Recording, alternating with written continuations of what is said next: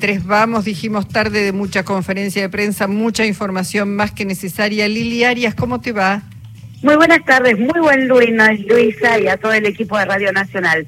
Cinco nuevas medidas de protección social acaba de anunciar la ministra de Desarrollo Social, Victoria Tolosa Paz. Tiene una inversión de 70 mil millones de pesos.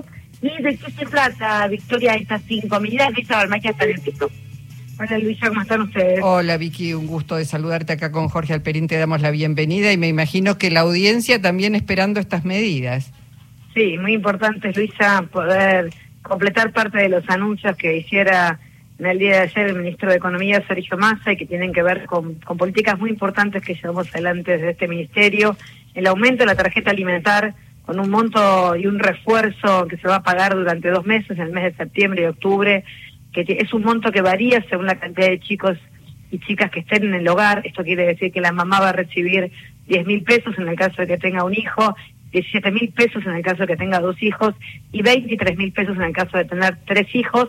Eso es un refuerzo sobre el monto que hoy tiene la tarjeta alimentar, lo que cambia este, realmente de manera muy importante porque eso ese refuerzo se va a pagar en dos cuotas en septiembre y en octubre y claramente nos beneficia de manera extraordinaria llevando a 22 mil pesos el monto de tarjeta alimentar para un hijo, 34 mil 500 para dos y 45 mil 500 para tres.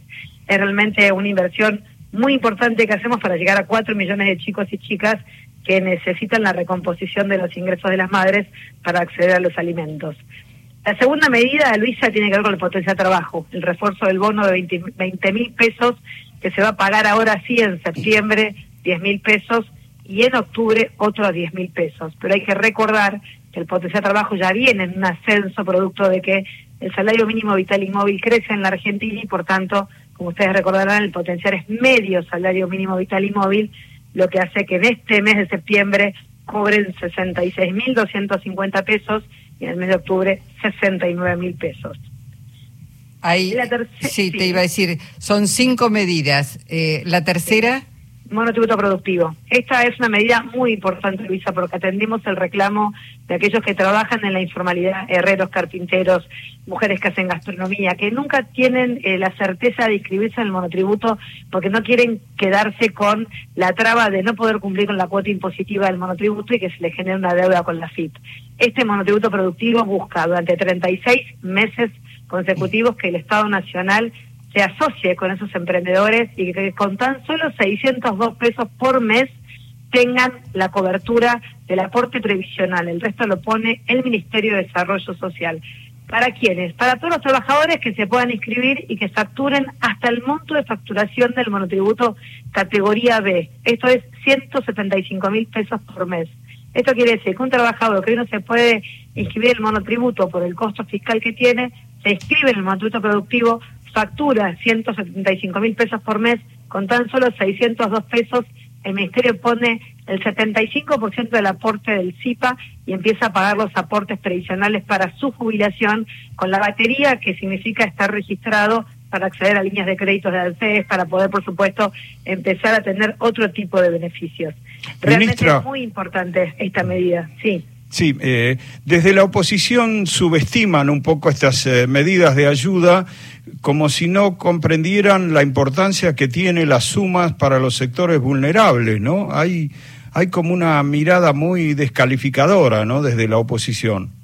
Mira, es, la oposición nos tiene acostumbrados a que en el día de ayer decían que era, que era un plan este, en platita, era un plan electoral, no haciéndose cargo que estamos tomando medidas que buscan reparar una devaluación impuesta por el Fondo Monetario Internacional, producto de tamaña deuda que dejaran justamente quienes gobernaron hasta hace cuatro años la Argentina y que hoy se promueven como los principales opositores a nuestro gobierno. Nosotros decimos, estamos reparando el daño que ocurrió a partir de la devaluación en los sectores de los trabajadores informales y fundamentalmente los trabajadores formales. En los informales, toda la batería que anunciara esta mañana o al mediodía Fernanda Roberta en materia social, junto con el Ministerio, claramente estamos hablando de una inversión muy importante. En el caso de esta cartera ministerial, más de 70 mil millones de pesos de inversión en tan solo tres meses, contemplando hasta el 30 de noviembre y lo propio, por supuesto, será en el mes de diciembre. Eh, para nosotros es muy importante señalar que esto no es poco, que esto es realmente un alivio. Puede ser que haya sectores todavía que tengan la enorme necesidad de seguir teniendo más ayuda de parte del Estado. A todos ellos siempre les decimos que trabajamos en materia alimentaria, que esta tarjeta alimentar, que es el servicio alimentario escolar, que son todos los comedores comunitarios de la Argentina a los que llegamos con el programa PNUD, que también aumenta un 35%, y es la cuarta medida que te quería comentar, para poder obviamente seguir transfiriendo los recursos, para que las parroquias, las iglesias, los clubes de barrio puedan seguir comprando los alimentos que compran habitualmente. También hemos incrementado las partidas.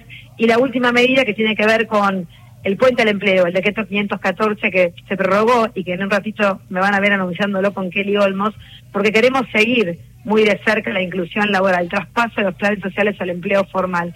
Ya hay 72 mil trabajadores que antes eran del programa Potencial Trabajo y que aparecen gratamente en el listado de los empleadores del 931. Esto quiere decir que son trabajadores registrados con todos los derechos y este es el camino que queremos darle a la Argentina, ¿no? Poder sostener en aquellas emprendedores, en aquellas unidades productivas, la registración, que es lo que hicimos con el modelo productivo, y en aquellos que quieren rápidamente tener un empleador, una, una relación de dependencia, un trabajo en una pyme, en un comercio, en una industria, bueno, que puedan claramente continuar con el puente al empleo durante un año con el potencial trabajo y para el empresario o el comerciante es sumamente importante porque les pagamos durante un año el aporte previsional de los trabajadores. Así que de la mano de empresarios, de comerciantes, de quienes creen en la capacidad productiva de nuestro pueblo, también vamos haciendo posible la inclusión laboral de los ahora, que lo necesitan. Ahora, hay una franja de trabajadores que no son los más vulnerables, pero son informales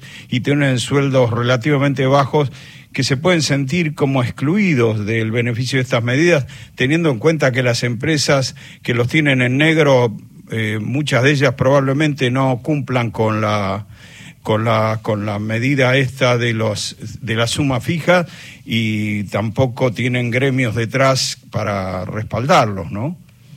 Bueno, en realidad hay, hay una relación directa que nosotros tenemos que, que, ser muy cuidadosos. Ustedes saben que el, porcentaje del, de impacto de las sumas fijas de 5 millones y medio de trabajadores registrados en la Argentina, porque la suma fija es solamente para trabajadores que tengan de ingreso un salario bruto de 400 mil pesos, esto es muy importante, eh, para un salario neto de 400 mil pesos, esto quiere decir que es una suma fija a los trabajadores, digamos, de la base de la pirámide, pero sabemos que de esa base hay muchísimos trabajadores que están muy por abajo de ese monto, por tanto tenemos allí los trabajadores públicos, fundamentalmente de los estados municipales, mm. y allí el decreto que anunció el presidente que firmar el presidente en las próximas horas y que anunció ayer el ministro de Economía, busca la adhesión de las distintas provincias para poder cumplimentar la suma fija de 60 mil pesos para en dos cuotas de 30 mil. Allí claramente dependemos de la vocación de los gobernadores y de los intendentes de adherir a este decreto y de tomar las medidas en materia de inversión pública